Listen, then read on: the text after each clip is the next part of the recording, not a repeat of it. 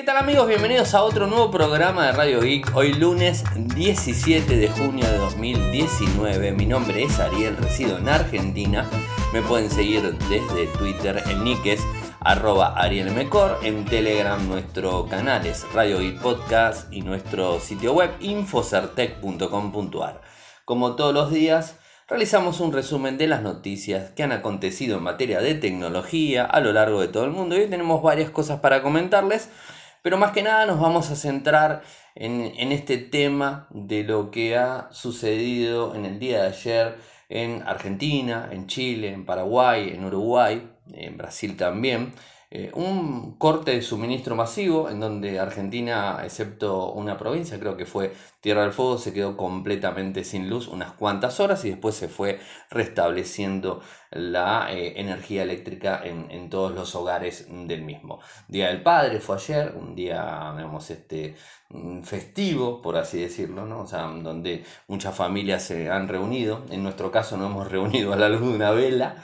Eh, con unos amigos. Eh, y bueno, o sea, no, no quitó, o sea, esto de, no tener eh, electricidad no quitó la, reunión a la luz de una vela, que de hecho habrán visto en Instagram mi, mi nick que, que subí una foto, feliz día al padre, y estaba la vela, un efecto bokeh muy lindo que hice, este, bueno, en la casa de un amigo, bueno, festejando, ¿no?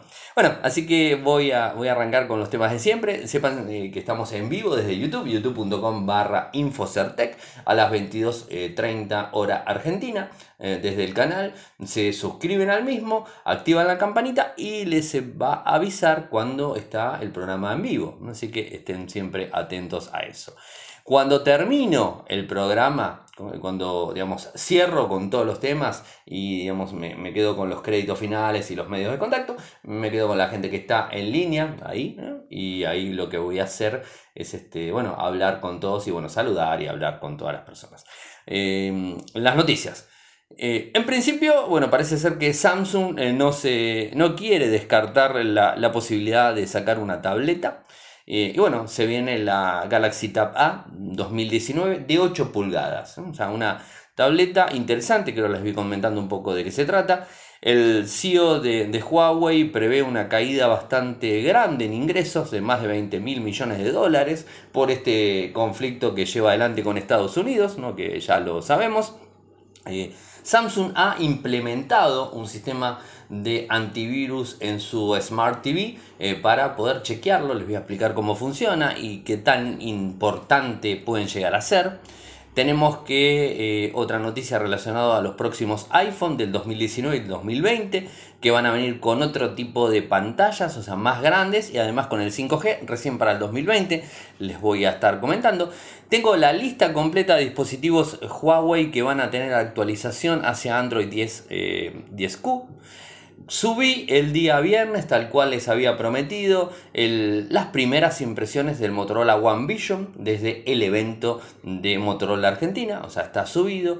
Eh, otro nuevo podcast de ingeniería inversa, el 32 y tenemos los resultados del sorteo del kit Débolo que fue por el Día del Padre, que lo hicimos a la noche, 22, o sea, ayer a la noche, o sea, tuve casi todos los días en vivo. Bueno, hicimos eh, con Gami, no solamente lo hicimos por YouTube, sino que también lo hicimos por Instagram. En Instagram hicimos un en vivo, bueno, Cami fue la camarógrafa y que me estuvo filmando eh, de forma constante, así que muchas personas estuvieron ahí y otras personas estuvieron en YouTube se lo ganó una persona, arranco con eso, se lo, se lo ganó eh, Gabriel, esperen que me acuerdo el nombre, Gabriel Gordon, eh, ya lo he contactado por correo electrónico, le he enviado el correo electrónico, también lo hice público en Twitter con la captura de pantalla que él ha ganado, obviamente. Eh, y bueno, en el sitio está publicado el video completo, lo pueden ver completo cuando hicimos el sorteo, más allá de que hubo caídas, no caídas, de conexión, ¿no? O sea, ayer fue un día de caídas, por así decirlo. el domingo, domingo 16, y bueno, la captura que Gabriel Gordon cumplió con, digamos, con, la, eh, con consigna que era eh, empezar a seguir el canal de, Camila, que es el, de Cami, Los Mundos de Cami. Eh, bueno, ahí lo estaba siguiendo, está la captura donde van a ver el nombre de él y todo eso, o sea que eso lo hizo. Y, bueno, fue el número 40 el que salió. Había 63 personas. De las 63 tiró un sistema de random que ven el número también puesto en la misma captura. Del 1 al 63, mm, el sistema tira el número que sea, hace un random. ¡Pum! Tiró 40. Eh, bueno, y el número 40, bueno, efectivamente cumplió con las características. Así que bueno, me voy a estar contactando. Bueno, ya me contacté. Esperemos que responda rápidamente. Y bueno, una vez que responde, le voy a acercar el equipo. Bueno, depende de dónde esté él, todo. Bueno, ya veremos la eh, posibilidad. Y ya que hablo de esto, no quiero dejar de pasar eh, un, un, video que, que, Cami me hizo participar en, su canal de YouTube, de vuelta a youtube.com barra los mundos de Cami, en donde eh, el título es un reto, ¿no? Son reto de lecturas de los próximos meses. Estuvimos los dos ahí en el mismo. Se llama Mi papá elige mis lecturas. Les voy a pasar el enlace para que lo vean. Bueno, o sea, haciendo un poco ahí, digamos, este, grabando el, el, video con ella y bueno, eligiéndole las próximas lecturas que, tiene que hacer ella. Así que eso um, les paso el enlace. Los que están suscritos al canal seguramente ya lo habrán visto. Y bueno, y el cierre, vamos a hablar de, de lo que pasó y de las supuestas conjeturas. O sea, no voy a hablar de algo específico o sea, no voy a hablar de algo que tenga 100% eh, pruebas al respecto porque va a ser difícil saber lo que ha sucedido en el día de ayer, por más que han dicho un montón de cosas, bueno, va a ser difícil la, la situación, pero vamos a tratar de tocar algunas de las teorías que podría llegar a pasar más allá de lo oficial, lo que dice el gobierno argentino en relación a lo que ha sucedido eh, con el corte de suministro eléctrico en el día de ayer de todo el país, ¿no? o sea, un 98% del país. Eso es lo que les voy a decir y después voy a ir pasando por las diferentes teorías eh, que bueno, que pueden llegar a ser ciertas o no, pero digamos, este, quiero contárselas. Eso es lo que a mí me, interesa eh, para poder tener un pantallazo general. Bueno, hablemos de la Galaxy Tab A 2019 de 8 pulgadas, una tableta mm, Samsung que, bueno, que apuesta de alguna forma a una tableta económica. Recordemos que las ventas de tabletas eh, a, lo largo del mundo no tiene gran impacto eh, porque los usuarios la utilizan de alguna forma para consumir contenidos, pero hoy día con los smartphones que tenemos unas pantallas de 6 pulgadas para arriba, o sea, comprar una tableta de 8 pulgadas y tenés un smartphone de 6 pulgadas es como medio absurdo, o sea, no sé a ustedes los que les parece. Obviamente es un dispositivo adicional que por lo general es más económico que un smartphone por lo general. ¿Por qué es más, general, más económico? Eh, porque le ponen microprocesadores menos potentes, eh, le ponen menos memoria RAM, menos memoria eh, de almacenamiento. hay veces las pantallas son diferentes. En un smartphone, hablando de Samsung, por lo general Samsung pone pantallas AMOLED. En el caso de las tabletas, hay veces no. Utiliza pantallas IPS, LCD. Obviamente, esta sí va a utilizar una AMOLED, pero vamos a otras marcas y digamos, no tiene tanto empuje en la tableta. Ahora, ¿qué pasa? ¿Por qué se sigue utilizando una tablet, ya sea un iPad o una tablet Android? Y se sigue utilizando porque es muy cómoda para el contenido. Y como no es tu dispositivo principal, eh, no estás consumiendo la batería de tu equipo, que es uno de los principales problemas. O además, eh, puedes tener la tableta por decir algo, viendo un video, viendo una serie, viendo, leyendo un, libro, porque además es más grande, puedes tener un montón de aplicaciones para leer un libro, desde Amazon, desde Google Playbook, desde eh, Aldico, desde cualquiera que quieran utilizar, gratuitos o no, eh, para estar leyendo un libro y no estás utilizando tu teléfono eh, y el teléfono lo tenés siempre operativo, con batería, porque si tenés prendida la pantalla del teléfono, estás gastando batería y estás quizás entorpeciendo tu trabajo, donde puedes llegar a recibir un mensaje de WhatsApp y quizás estás viendo un video, por ejemplo, eh, estás viendo un video en el teléfono, o sea, se me ocurre esta opción, estás viendo un video de YouTube que dura 10 minutos y te querés sentar, estás, eh, te querés sentar y ver ese video, que te lo descargaste o no, con YouTube Go, por ejemplo, o YouTube Premium que se puede descargar, eh, lo querés ver y de repente te empiezan a bombardear con mensajes de, WhatsApp, de Telegram, y la pantalla se te empieza a salir los mensajitos. Bueno, si tenés una tableta, eso no te pasa. En la tableta vos estás viendo el video y el teléfono lo tenés al lado y estás viendo, ah, me llega un mensaje tal, bueno, después le respondo, ah, después lo respondo, lo pongo mudo y después sigo. Eh, pero, digamos, es como son usos independientes. Obviamente es una visión mía, ¿no? Lo que más se utiliza es para poder ver un video en pantalla grande, una pantalla un poco mejor, de 10 pulgadas. De 10 pulgadas sería lo, básico, de 8 pulgadas lo veo chico, eh, o leer un libro, o acceder a una página web con un poquito más de, tamaño en pantalla y poder mostrar algo y sentarte en algún lado y verlo más tranquilo, ¿no? Eso es, uno de los usos que, que puede llegar a dar una tableta. Entonces, en base a esos usos, los fabricantes sacan los dispositivos acorde a eso. No le ponen lo premium, porque justamente lo premium se lo mandan a los smartphones, que la gran mayoría de personas utiliza smartphones y portátiles, ¿no? O sea, obviamente las PC siguen estando para los gamers, eh, siguen estando las all-in-one con, con, menor impacto en el consumo, pero bueno, o sea, por ahí andan las cosas. Eh, ahora, ¿qué nos encontramos con esta, con esta tableta? ¿Qué es lo que va a tener? Eh, bueno, como les dije, 8, 8 pulgadas de pantalla, va a tener pantalla AMOLED, va a tener 2 GB de RAM, 32 GB de almacenamiento interno, eh, no va a tener ni lector de huellas, ni la parte delantera, ni la parte trasera, ni ningún lado. Eh, no va a tener tampoco, eh, digamos, este, la parte para, mm, no me sale, digamos, el desbloqueo facial, no lo tiene. Tampoco va a tener NFC, o sea, no tiene soportado el NFC. y bueno, va a venir, viene con Android 9 y seguramente va a actualizarse a Android 10. Esto es un poco lo que, lo que se habla. Va a ser una tableta económica, va a estar alrededor de 200 dólares, o sea, orientados a lo que les dije, al consumo de contenido.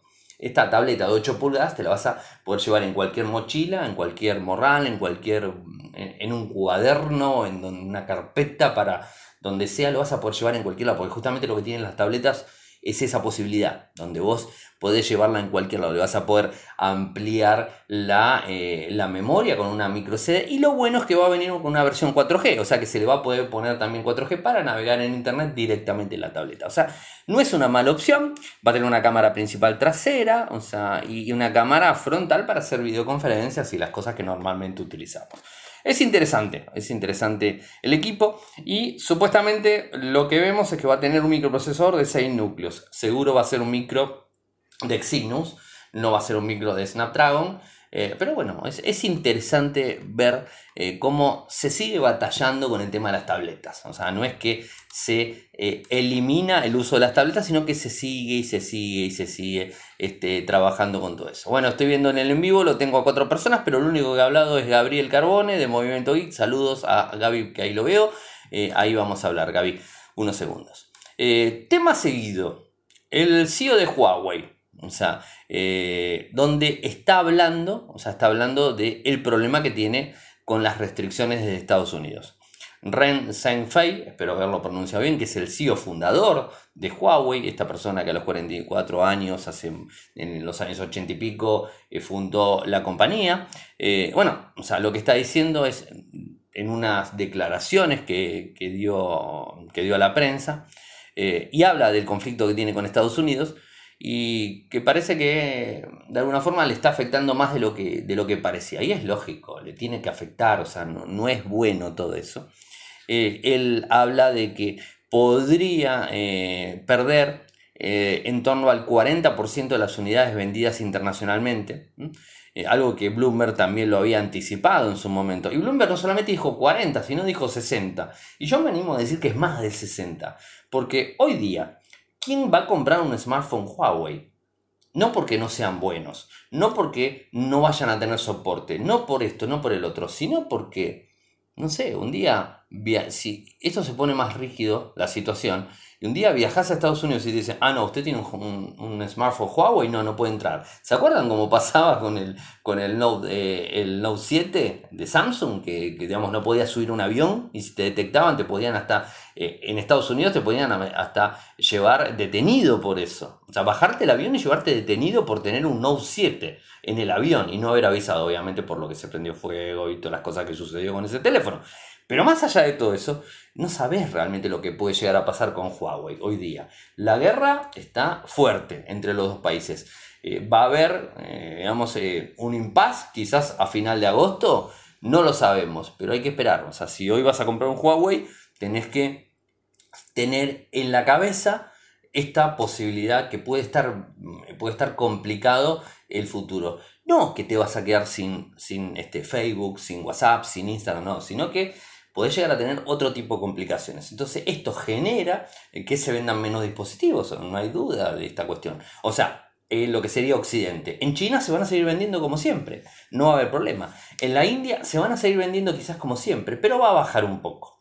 El problema puede llegar a ser en todo lo que es Latinoamérica. También recordemos que en Latinoamérica, inclusive el año pasado, Huawei levantó el pie del acelerador y es como que a final del año pasado, ahí en octubre, por ahí, entró a levantar el pie del acelerador y, no, no impulsó. Es como que ya se veía todo esto que venía y, y no avanzó mucho en relación a, eh, digamos, a, los productos y, es como que quedó en México un poquitito más fuerte, eh, pero de México para abajo como que está, tiene presencia pero baja. En Argentina hoy día tiene presencia baja. Hay oficinas en Argentina, hay directivos en Argentina, pero es baja la presencia, no, no es agresivo como había arrancado en su momento. Y además este, hay una cuestión que es muy, muy clara, en donde los usuarios siempre eh, prefieren gastar mucho dinero, o sea, por lo menos eh, en Argentina es así, no sé, en otros lados prefieren gastar muchísimo dinero en Samsung y en Apple, en iPhone. Después ya no gastan más plata, o sea, no van a gastar la misma plata que en un Samsung para un Huawei. No porque no sea mejor, puede que lo sea, eh, o no porque no esté a la misma altura, que lo está pero, digamos, este, la marca pesa. O sea, si tenés un Samsung o tenés un, un, Apple, una marca, tanto Samsung como Apple, las dos marcas son elite, son de primera. Y después cualquier otra marca, y es como que, mm, bueno, ya está, estás en el normal de todo el mundo. A mí particularmente me importa muy poco. Yo me da lo mismo, o sea, utilizo los equipos que me vienen y que, eh, que me sirven, no por, eh, digamos, por, por una cuestión de elitismo. O sea, tengo un iPhone, ah, mira, pongo arriba del escritorio un iPhone. No, no, eso la verdad que a mí no me interesa entiendo que hay muchas personas que les interesa y hay muchas personas que les redituable hacer eso porque se manejan en una esfera que no me manejo yo, que no se maneja mucha gente y que realmente no es lo mismo que suban, no sé, un, Moto G6, un Moto G7, un Moto Z, un, no sé, un, un, Xiaomi o lo que fuese a subir un iPhone 10. No importa, o sea, no tiene plata pero tiene un iPhone 10 y es como que te miran de otra manera. Bueno, eso es algo de estatus que va. Bueno, más allá de todo esto, se habla de que estarían perdiendo una caída de 50 mil millones de terminales menos vendidos. O sea que esto es, es fuerte, ¿no? Y la facturación mundial caería más de 100 millones de dólares aproximadamente de acá al 2020. O sea, un desastre. Eh, pero bueno, es lo que sabemos hasta el momento. Tenemos que esperar la, eh, digamos, en la cumbre ahora, a final de, eh, del G20 a final de, junio, a ver qué sucede, si hay acuerdo o no con Estados Unidos, pero el daño ya está hecho. El daño a Huawei está hecho y va a tardar bastante en que se reponga lo que tiene que ver la credibilidad de la compañía. Más allá de que sea cierto o no, la credibilidad de la compañía la tiran abajo.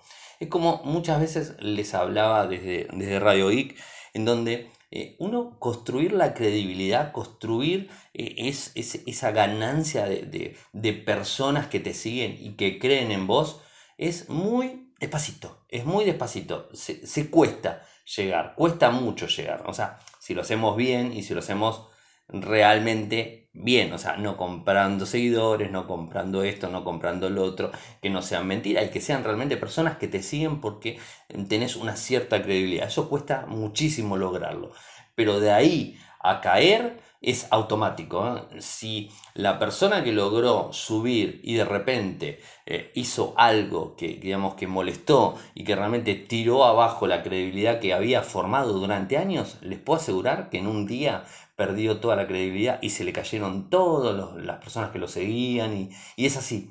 Lamentablemente funciona de esa manera. Bueno, lamentablemente no, es la forma que funciona, ¿no? O sea, pero bueno, esto pasa con las marcas también. O sea, hoy por hoy una marca puede avanzar fuertemente, eh, pero ver qué, qué, termina sucediendo. Así que bueno, eso es para, para tenerlo en cuenta, ¿no? Pero es algo ahí.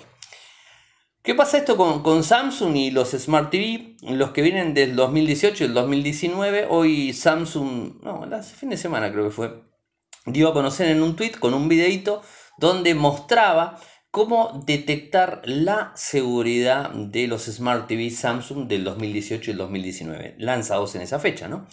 Eh, y bueno, ¿dónde hay que entrar? Para el que tiene un televisor Samsung, un Smart TV Samsung, tiene que entrar a la configuración, entrar a general, administración de sistemas, seguridad inteligente, y ahí este, vamos a hacer clic en buscar en donde el, el, equipo, iba a decir el teléfono, en donde el Smart TV va a buscar unos segunditos y va a escanear completamente el Smart TV a ver si tiene alguna búsqueda mm, de virus o malware o algo que se le parezca. Recordemos que en su momento habían sido denunciados, entre comillas, ¿no? O sea, eh, se había alertado que los Smart TV de, de, Samsung tenían un malware preinstalado, no por Samsung, sino que les habían colado un malware que espiaba a las personas, ¿se acuerdan? Hace un tiempito atrás, hace un par de años. Bueno, Evidentemente, Samsung después de eso empezó a trabajar al respecto y bueno, está insertando este software de McAfee, en definitiva es de McAfee, que lo que hace justamente es fijarse que no haya virus, que no haya malware, que no tengamos ningún problema en el, Smart TV y que, bueno, pueda llegar a generar algún que otro problema. Es, es interesante que los fabricantes se pongan a trabajar al respecto porque es no interesante, sino necesario, tendríamos que decir. Por otro lado, nos encontramos con que Apple en el 2020 podría estar levantando el tamaño de las pantallas en los, eh, lo que serían los iPhone. Todos tendrían pantalla AMOLED. Esto lo dio a conocer un analista que se llama Min Chin Ku, eh, que está citado en Mac Rumors, en donde habla de tres teléfonos de 5.4, de 6.7 y de 6.1. 5.4 para el mínimo, 6.1 para el medio y 6.7 para el máximo. ¿no? Esto que sería el iPhone XS, el XS Max y el XR, calculo. Y que tendrían en el 2020, vamos de vuelta, no en el 2019 de septiembre del 2019 que se van a lanzar los nuevos equipos, sino en septiembre del 2020, recién ahí tendrían conectividad 5G. Esto también está afirmado por la gente de Digitimes, donde habla justamente alrededor de, estos equipos.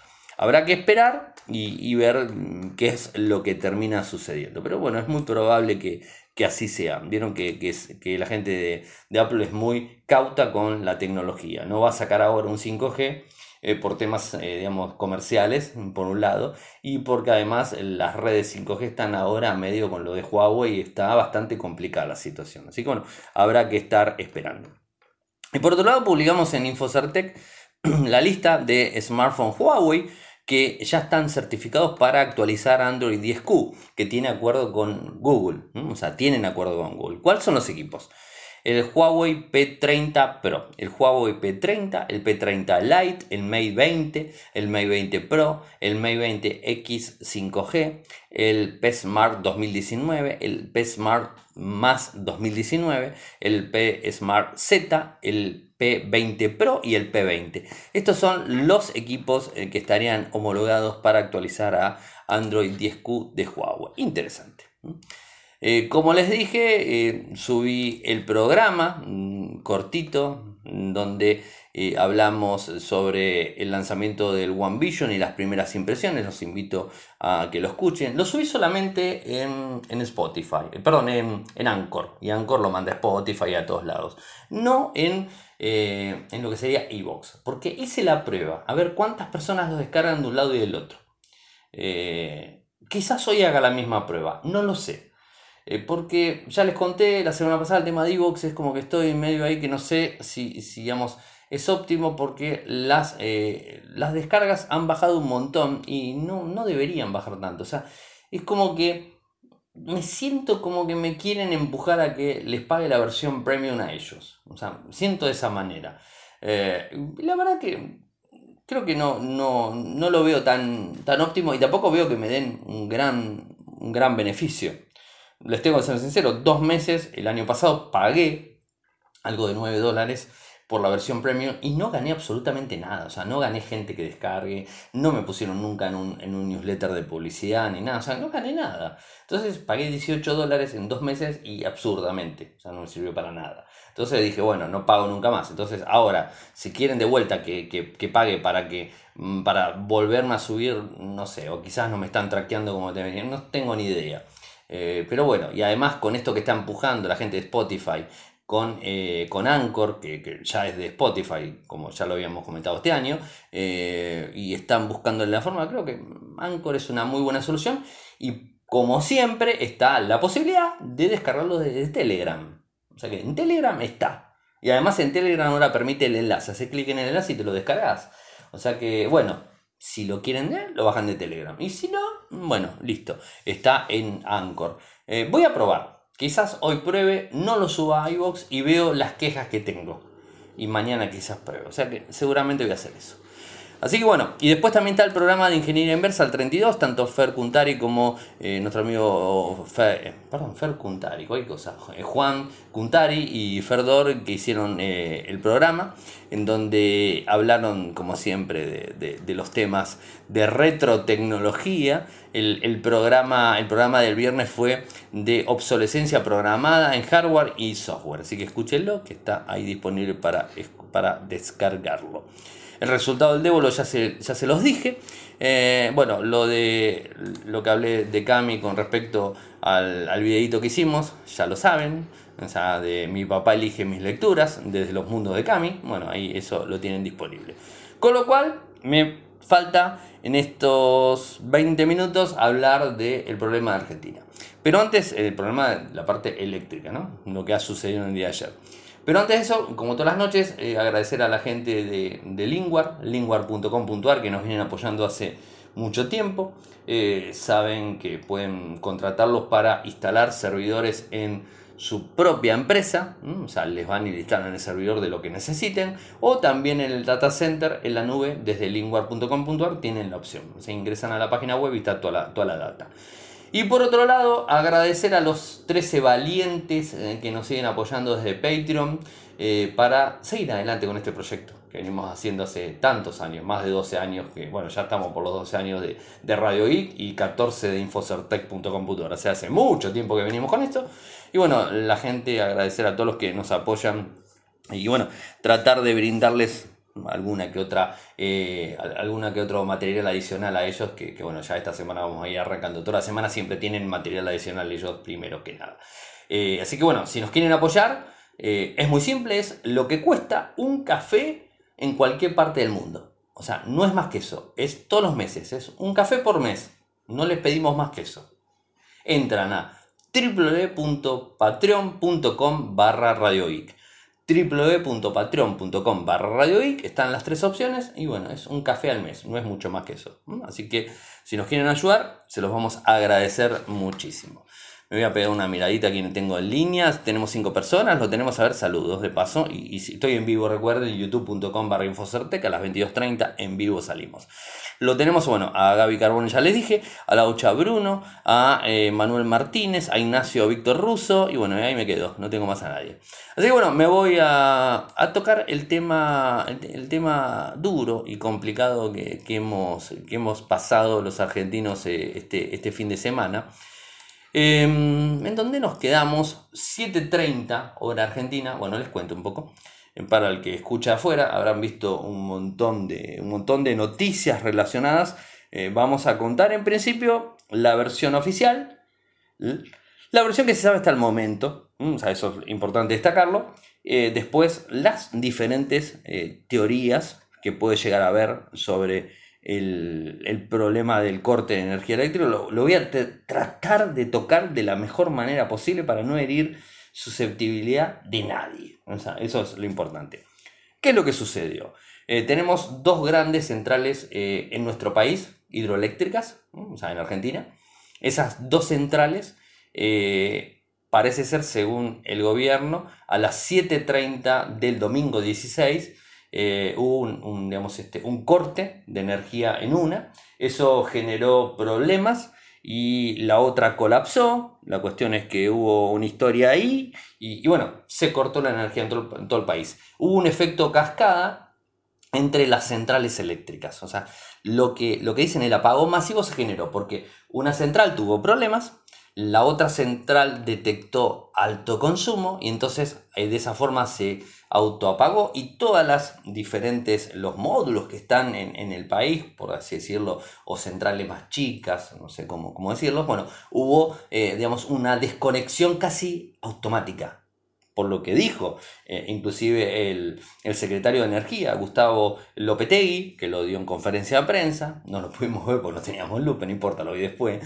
este, bueno, habló a las horas, salió a decir que el apagón eh, fue masivo, que hubo esto que, les digo, la, la desconexión, y que después, de forma automática, las computadoras, palabras que dijeron ellos, las computadoras que manejaba eh, cada, eh, digamos, cada lugar de abastecimiento se empezaron a desconectar para no sobrecargar eh, lo que tiene que ver la transmisión y todo lo que, lo que sería la interconexión a nivel nacional. Entonces empezaron automáticamente en segundos, milisegundos, a apagarse todas. Entonces dejó el país sin luz. O sea, dejó el país sin luz.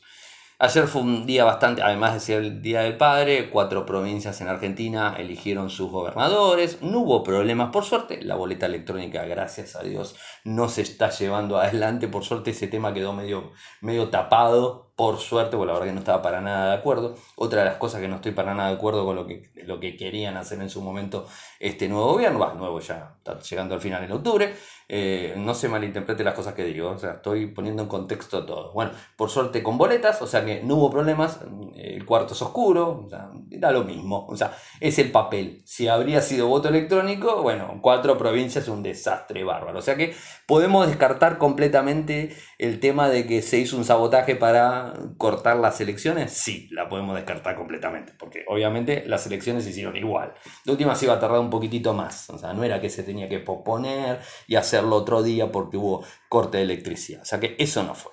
Así que bueno, esto es lo que dice, el problema supuestamente se habría originado en... Eh, la falla se habría originado en Yacyretá, una de las empresas esta que, perdón, una de las eh, centrales eh, eh, hidroeléctricas que les decía, ahí se habría centrado. Después también dijeron que se habían caído dos torres, entonces al haberse caído dos torres por las lluvias que nos vienen lamentablemente pegando desde la semana pasada, el martes pasado que viene lloviendo otros días, o sea, es hasta hoy mismo sigue lloviendo, es, es impresionante lo que está lloviendo últimamente. Eh, bueno, esto es algo que no sé qué decir, no tenemos nada que ver. Bueno, esto dicen que ha hecho subir el río y que algunas torres, se, dos torres se cayeron, no se vieron fotos, o sea, no se vieron fotos, no se mostró nada de todo eso. O sea, eh, el gobierno lo que dijo es, bueno, que pasó esto, que es algo, eh, es normal que, falle una central eléctrica, sí, es normal acá y en, la China, en cualquier parte del mundo, es normal. Ahora, que de ahí en más haya eh, toda una falla, que se vayan concatenando, que se vayan sumando una tras de la otra eh, y que sea un efecto cascada y que corte todo, no es normal. O sea, es algo que mm, deja de ser normal eh, para lo que ha sucedido. también alguien salió a decir que, bueno, eh, puede llegar a pasar que un domingo en donde la, eh, digamos, el consumo, y más un domingo a las 7 y media de la mañana, donde el consumo es muy bajo en un país, porque el país no está 100% trabajando, o sea, no están, eh, digamos, ni, la parte bancaria, ni la parte fabril tiene poco, poco movimiento, más que nada los, los días de semana es cuando más se mueve, los comercios, bueno, toda la gente mucha durmiendo, porque es fin de semana, domingo, más el Día del Padre, muchos durmieron más hasta más tarde, entonces hay menos consumo. Dicen que eso juega también en contra, que es cierto, juega en contra al balanceo de la carga de la, de la electricidad en todo lo que es la red, el tendido eléctrico, ¿no? Eso genera un problema y lo que son los acumuladores, los transformadores, que son los que regulan de alta tensión a baja tensión y que además hacen que, digamos, que se mantenga eh, digamos, en un flujo constante, bueno, eso generó problemas. Entonces, por eso dicen que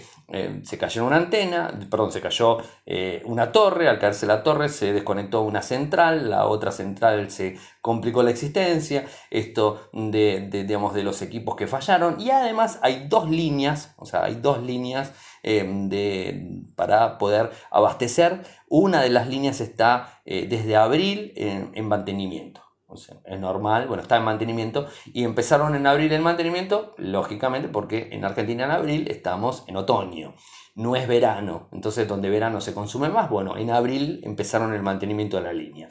Eh, porque había que hacer un mantenimiento. Eh, alguno le ha preguntado, pero es normal que tarde dos meses. Eh, sí, se tarda. Dice, bueno, yo qué sé. O sea, es, no ha sucedido nunca una cosa de esta en Argentina. O sea, entonces, yo qué sé, sea, empezaron a hacer el mantenimiento de esa línea y bueno, no, no tuvo la opción redundante clásica y bueno, nos quedamos sin electricidad, punto. Ese es el, digamos, el resultado fue ese, hasta ahí estamos bien. Ahora, eh, desde Yacyretá, bueno, ahora vamos a todas las opciones que puede llegar a haber. Desde Yacyretá desmintieron de que haya sido un problema de ellos. No fue problema de ellos. Dice que fue un problema de tendido, o sea, no fue un problema de ellos, eh, en donde eh, el, problema dice que, estuvo eh, ni, en, bueno, ni en las centrales de Yacyretá, Chocón, Salto Grande, no por ahí. y bueno, las centrales están, estaban trabajando, o sea, no hubo problemas este, por ahí. El problema estuvo en el transporte de la energía, de la electricidad. O sea, vamos de vuelta a la teoría de que se cayó la antena. O sea, puedo llegar a ser ese problema. O sea, hablando de lo normal, ¿no? O sea, ahora, vayamos a todas las partes eh, a todo lo que tiene que ver con, la parte conspirativa, conspiranoica, no sé cómo decirle, ¿no? Eh, por un lado, han dicho de que podía ser un ataque alienígena. Ya sé que suena loco. O sea, ya sé que suena loco y se van a empezar a reír todos. Eh, que pudo llegar a ser un, tema, digamos, este, extraterrestre. A ver, nunca se puede... Lo que dijeron, o sea, el mismo ministro y algunos ingenieros dijeron que no hay que descartar ninguna hipótesis. O sea, no hay que descartar, descartar ninguna hipótesis de nada. Se abarajó el tema de, eh, de un ataque extraterrestre. Un problema, eh, una tormenta solar, que eso es muy factible. Se abarajó también la posibilidad de un ciberataque, también es muy factible. Eh, ¿Y qué más? bueno, después de un sabotaje interno. Es difícil un sabotaje interno. imagínense que, coordinar un sabotaje a nivel, a nivel nacional en un país tan grande es difícil, pero no importa. Vamos con eh, el tema de las tormentas solares.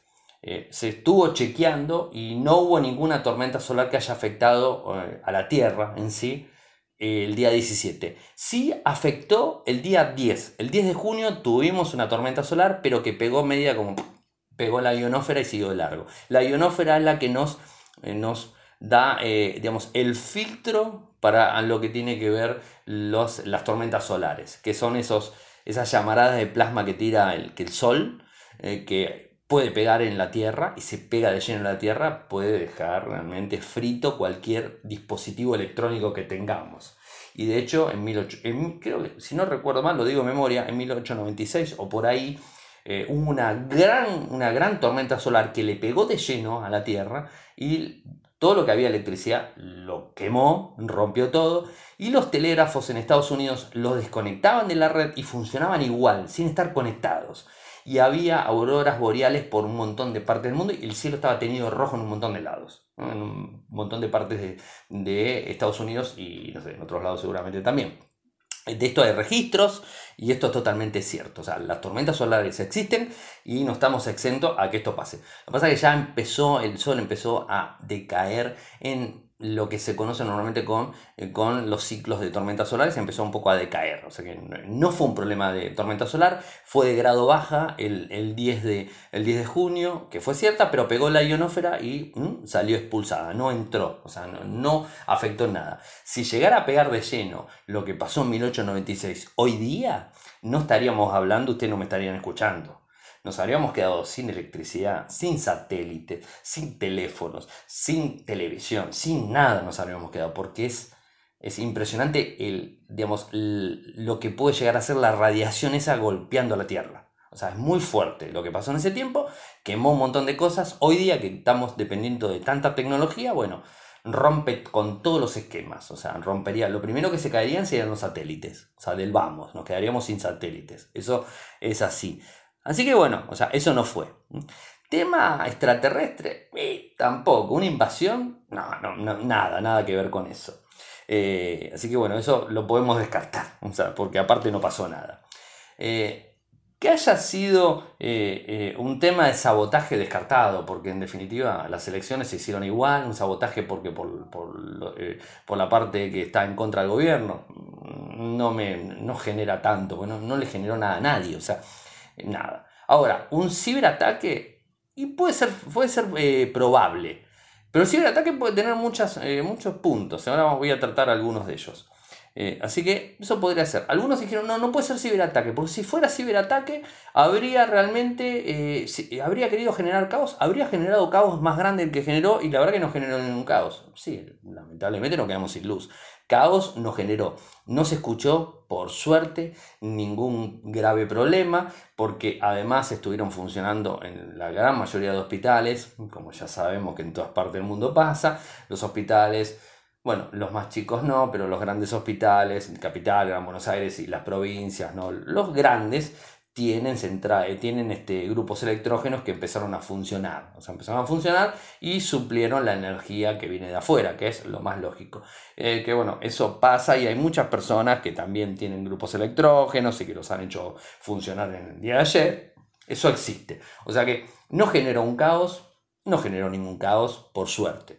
Eh, por lo menos no se escuchó ninguna operación que se haya cancelado, que haya habido un problema, capaz que me equivoque, capaz que alguna pasó, pero yo por lo menos no he visto o no he leído ni escuchado nada de una operación grande que se haya cancelado. Porque normalmente, además, las operaciones a no ser que sean de urgencia, se, programan para los días de semana, no se, no se programan para los sábados y domingos, a no ser que sea urgencia.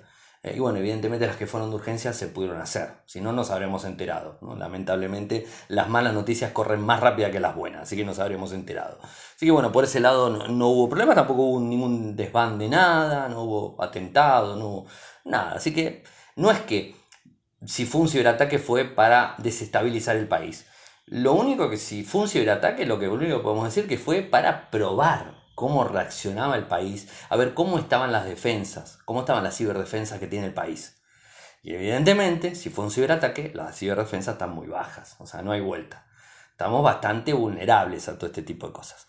Eh, pero algo que no quiero dejar de, comentarles es que estos problemas no son nuevos. Más allá de que haya sido muy grande, eh, les cuento. Miren, eh, podemos hablar de Nueva York, Estados Unidos. Ustedes dicen, ¿Estados Unidos generó un ciberataque contra Argentina? No, no creo. Nunca se sabe, pero en principio no. Porque, sin ir más lejos, tuvieron un problema grande el 27 de diciembre, eh, no, perdón, el 2 de diciembre, a los últimos días de diciembre, hubo voladuras de transformadores en Venezuela, en Brasil, en Nueva York, en Queens, en Nueva York, voló un transformador inmenso. En México también hubo. En Brasil hubo 53 transformadores que explotaron. Y Brasil se puso en alerta y están pidiendo que se cambien 662 transformadores de todo Brasil porque corren riesgo a explotar. Ahora, no, hablemos de Nueva York. El 27 de diciembre hubo una explosión tan grande que iluminó el cielo y lo puso en azul, era de noche, lo puso en azul, en donde todos se asustaron, obviamente, más allá de la explosión, más allá de todo eso, se puso el cielo azul. ¿Por qué? Porque obviamente una explosión de un transformador tan grande como fue el el de este de Queens, y digamos genera cierto se quedaron sin luz obviamente. O sea estos se quedaron sin luz. O sea es cierto. Estados Unidos ya tuvo un digamos un apagón muy grande creo que no me acuerdo si fue en Los Ángeles pero esto fue en los 80 no recuerdo. Ahí ya estoy de memoria hablando pero sé que tuvieron un apagón muy grande. Alguno que me ayude si, si se acuerda por ahí me lo dice. No lo busqué antes. Eh, pero un apagón muy grande por no sé qué pasó pero bueno sí fue un apagón que no fue como el de Queens sino que fue más, más bajo el apagón. Pero esto sucedió, o sea, digamos, le sucedió a Estados Unidos, o sea, no es, no es acá. Y lo que, lo que sucedió eh, está los videos, eh, si quieren después les paso los videos para que vean cómo se había puesto el cielo azul, que no es ni más ni menos, cuando, cuando explota un transformador, bueno, es este, radiación en definitiva, o sea que se expulsa, o sea, se expulsa directamente. Los transformadores trabajan con un flujo magnético interno, tienen bobinas adentro y tienen diferentes capas, eh, como una batería, por ejemplo, ¿no? para hacerlo más esquemático, trabajan de esa manera, entonces cuando hay una subida de tensión muy grande o hay un digamos, o sea, no tiene mantenimiento, eso tiene un aceite que es el que hace de aislación también, si eso levanta mucha temperatura, le puede llegar a, conducir bueno, y termina explotando el transformador. Cuando explota el transformador, bueno, pasan estas cosas, ¿no? Eh, es un grave, grave problema, es un riesgo grande y bueno, se quedan sin electricidad muchas, eh, muchas personas, ¿no? Como, como ha sucedido. Eh, ahora, bueno, esto es, es, un poco lo que, lo que, lo que sabemos. Después eh, estuve, estuve mirando y hay algunas imágenes o algunos videitos cortitos desde eh, Bahía Blanca, en donde muestran como el cielo a las 7 de la mañana se ponía medio rojo, porque en Argentina ya estamos llegando al invierno y está más oscuro, a esa hora es oscura, o sea, a las 7 de la mañana es oscuro, 7 y 7, 7 y no sé cuánto fue, eh, que 7 y 7 creo que fue de la mañana, el horario justo. Y bueno, está, está oscuro, está de noche. Y, muestran algunas imágenes como se pusieron rojos. Eh, también escuché algunos audios, vi algunas cosas donde hablaban de unos ruidos raros, o sea, para el lado del norte, ¿no? O sea, en Tucumán, o sea, no sé dónde era que, lo habían dicho. Eh, que, que, bueno, no se los pongo, ni tampoco les digo, porque son cosas que empiezan a salir de a poco, ¿no? O sea, empiezan a salir y, digamos, nos empezamos a enterar de estas cuestiones. Y, habían hablado de un ruido muy grande, una luz, y de repente, pluf, se quedó todo sin luz. O sea, que eso es lo que pasó.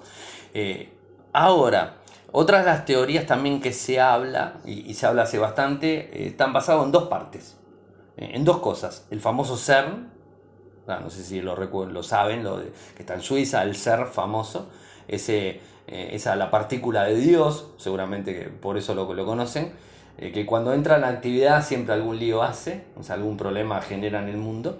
Y el HARP. El HARP, que vendría a ser? es un proyecto que no está totalmente confirmado, pero es un proyecto eh, que eh, puede enviar eh, un, haz de luz geolocalizado a algún lado especial, específico, y generar determinada falla. Es decir, como, para hacerlo fácil, un, no sé, un tipo rayo láser en un lugar específico y te hace volar algo. Y está, va rebotando en la, en la ionósfera y pega donde tiene, que, donde tiene que pegar. Y hay algunos satélites que dicen que trabajan para eso. Bueno, no me voy a meter en ese tema porque es un tema, eh, digamos, muy eh, conspiranoico. O sea, eh, que el HARP supuestamente está probando alguna de estas cosas. y que bueno, que genera ciertos, este, ciertos desastres a lo largo del mundo. Es el país del norte, supuestamente que está delante de todo esto. Y el CERN es, son varios países, que ya lo, lo tenemos en Suiza, y que cada vez que se activa eso genera todo un lío bárbaro. Que de hecho están haciendo uno más grande del que está montado, que tiene más de 60 años. Hay uno 50 años por ahí. Eh, están montando uno más grande todavía, que es bastante peligroso. Bueno, se han encontrado un montón de, agujeros en la tierra, en lugares. Se, eh, hay videos y, fotos donde se ven directamente agujeros que ha absorbido directamente porciones de tierra grandísimos que no se entiende por qué. Bueno, no sé, bueno, estos son, son todos temas copiranoicos que andan dando vuelta y que, bueno, a mí me gustan estos, estas cuestiones y las tengo ahí, con pinzas, ¿no? Agarraditas con pinzas. Eh, a mí lo que me, llama muchísimo la atención es el tema de todas las explosiones de, transformadores, porque bueno, me decís Venezuela, lamentablemente Venezuela sabemos el problema que tiene y que le ha explotado transformador. Venezuela directamente, Maduro automáticamente el año pasado dijo que eran los yanquis, punto, listo, eran los norteamericanos que le hacían volar los transformadores, lo primero que dijo. O sea que bueno, está bien, yo qué sé, no sé qué decir. Eh, ahora, explota mucho transformador, están, no sé qué pasa. No, no tienen mantenimiento, pero no tienen mantenimiento en Argentina, bueno, pero en Estados Unidos no tienen mantenimiento le explota, en México tampoco. También se puede llegar a, generar por un movimiento, eh, un movimiento de la Tierra, un movimiento telúrico, un tipo, digamos, un terremoto, algo puede generar eso. De hecho, en México sucedió que por un terremoto generó un par de explosiones de transformadores. Bueno, ahí podemos tirarlo por ese lado. Eh, en Argentina se dijeron que 48 horas se, se tiene que esperar recién todos los informes de todos los equipos que estuvieron implicados en la, digamos, la desconexión, porque más allá del problema, hubo una desconexión. ¿De forma deliberada por una persona? No, de forma deliberada por computadoras. Punto. El software de la computadora hizo que se apaguen determinadas centrales. Centrales más chiquitas, pero las apagó. Así que listo. Hay que ver por qué hizo eso. Entonces van a estar 48 horas para levantar la información. Y después, supuestamente, 10 días para, mm, digamos, volcar toda esa información y decir qué es lo que pasa. La realidad, y esto es lo que pienso yo, es que nunca nos vamos a enterar qué pasó. Si fue un ciberataque, no nos vamos a enterar. Si fue un problema de alguien, no nos vamos a enterar. Porque lamentablemente en Argentina no nos enteramos de nada nunca. O sea, no solo nos lo único que nos enteramos es que nos quedamos sin luz, punto. Es lo único que nos enteramos es que podemos estar 100% seguros que nos quedamos sin luz. Y que hubo un problema, nada más. Eh, ahora, eh, en cuanto al ciberataque, y es bastante factible también, porque recuerden, más allá de que se haya caído una central, que supuestamente no se cayó porque lo desmintieron, eh, más allá de eso, las computadoras están manejadas por software y en milisegundos, automáticamente cuando falló la, la central o esa torre, cuando generó eso, automáticamente las computadoras se dispararon y se pusieron en modo, digamos, de salvaguardando el tendido eléctrico y apagando todas las centrales chiquitas. Y dejó sin luz completamente todo.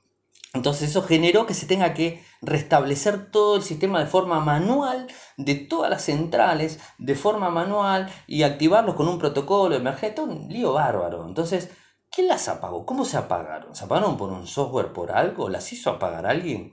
¿De dónde vino? Y no sé. Descarto completamente, porque seguro van a decir, no, vos Ariel, vos por el tema del gobierno. No, no, descarto completamente ese tipo de cosas. Pienso ¿no? en, un tema que puede llegar a ser más delicado que el gobierno anterior, que el gobierno de ahora, que el gobierno que va a venir en Argentina, que el gobierno que pasó hace 25 años. No, no. Pienso que puede ser un problema más grave que todo eso. Y si hablamos de ciberataque, pienso que puede ser un, gobierno, un, tema más grave que, que, cualquier gobierno que haya tenido Argentina o que pueda llegar a tener. ¿Está? O sea, descarto ese tipo de cosas, por lo menos yo. Son opiniones personales, de vuelta, no es nada que sea así, que, que digamos que esté afirmando y además no lo voy a poder afirmar nunca, ni nadie lo va a poder afirmar porque nunca nos vamos a enterar.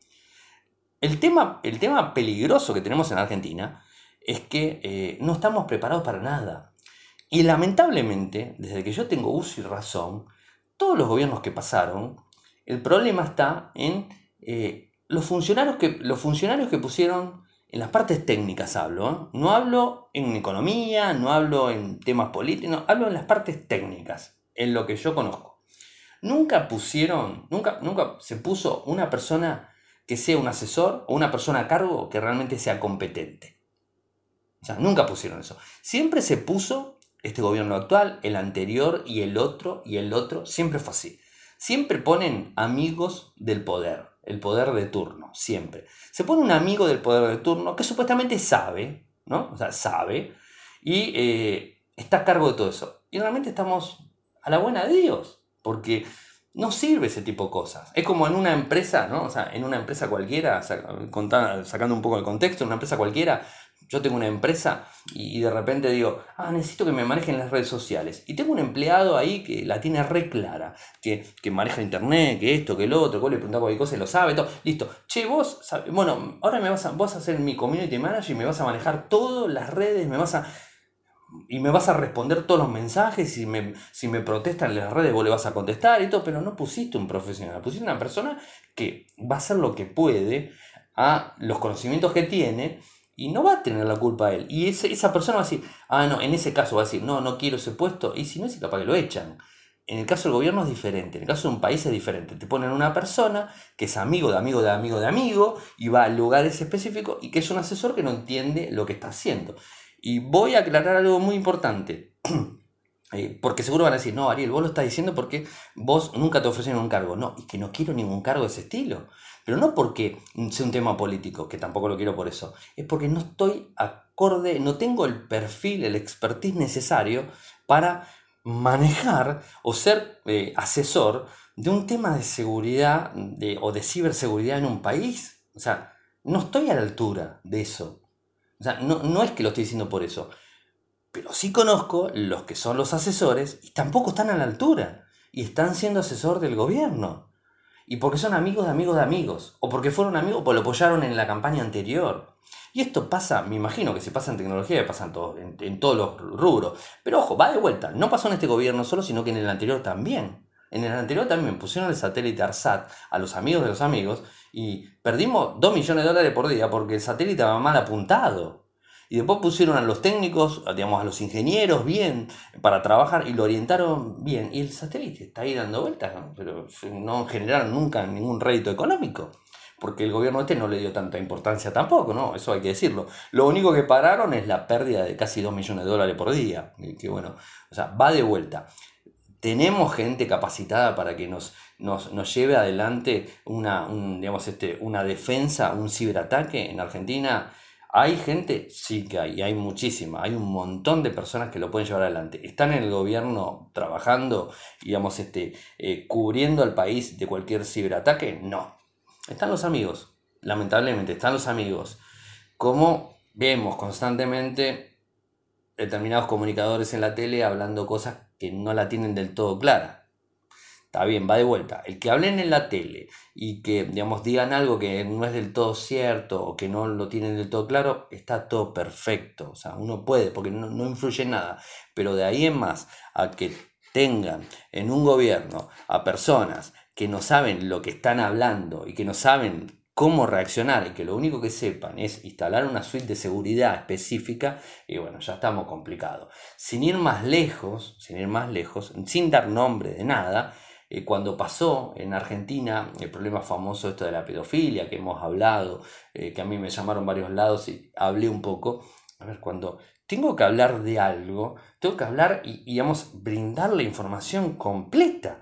O sea, no puedo. Llevaron a directivos de alguna que otra empresa a, la televisión hablar.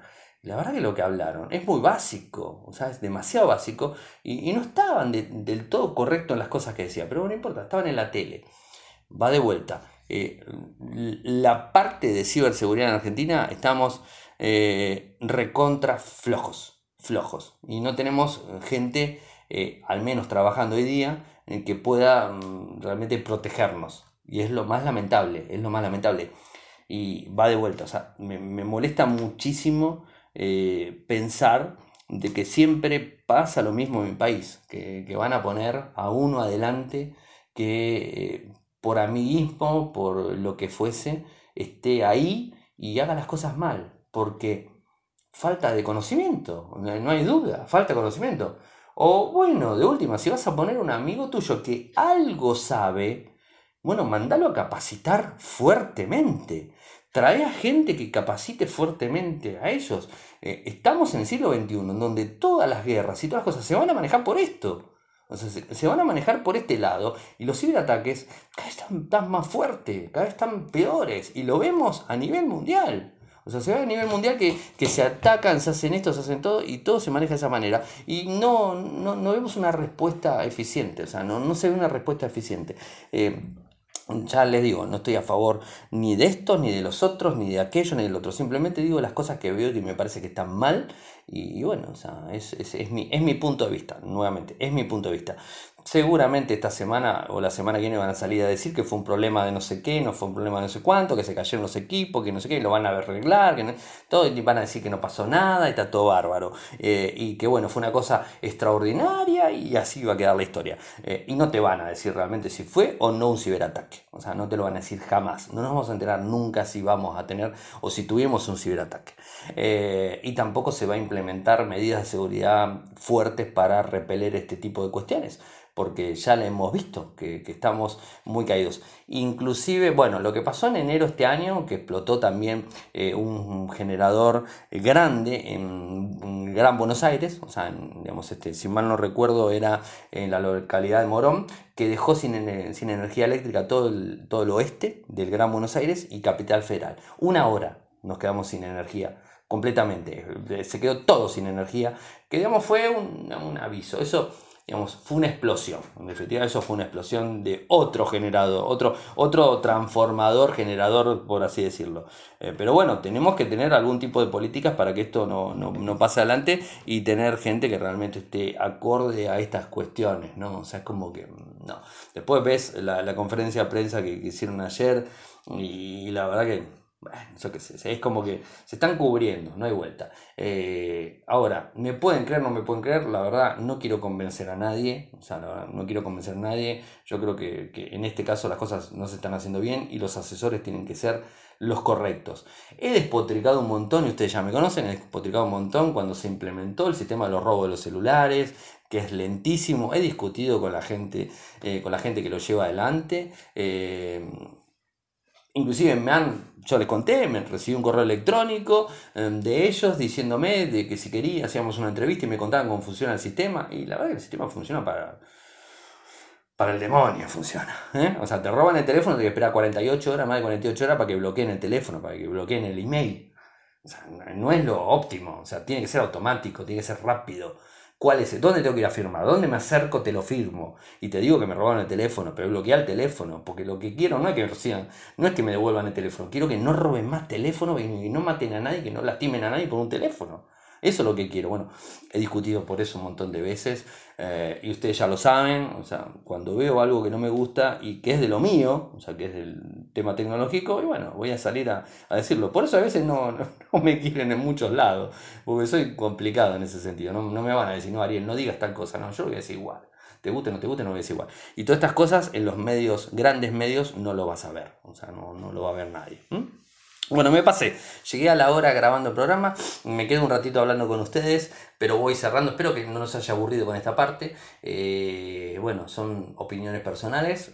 O sea, como siempre, no hay nada que tenga fundamentos para decirles esto fue así, así, así. No tengo. Eh, pero simplemente analizo las situaciones. Lo único que está seguro es que tuvimos un día sin luz y que podemos pasar eh, otro problema como el día de ayer en el futuro y seguro. Por problema de mantenimiento, por problema de negligencia, por problema de ciberataque, por problema de, no sé, o sea, nos vienen a atacar los aliens y sí, no, bueno, puede pasar. O sea, eh, lo seguro es que puede pasar de vuelta, lamentablemente sí. Eh, eso es lo único que les puedo certificar. Ahora, ¿por qué pasó? No se los puedo certificar. Eh, pero no les creo. O sea, no les creo ni a este gobierno, ni al que pasó, ni al de Estados Unidos, ni al de, nadie, ni al de Brasil, ni al de Chile, ni de Chile, ni de Uruguay, ni de Paraguay, ni de nadie. No les creo. O sea, eh, por una cuestión lógica. Tampoco van a salir a contar la realidad de lo que sucedió, porque si se les escapó de, la mano, de las manos, no lo van a salir a contar. Pero bueno, eso es, un poco lo que quería comentarles en el día de hoy. Eh, saben que pueden seguirme desde Twitter, mi nick es arroba en Telegram nuestro canal es Radio y Podcast. En nuestro sitio web infocertec.com.ar. Recuerden Patreon www.patreon.com barra Radio eh, muchas gracias por escucharme y será hasta mañana.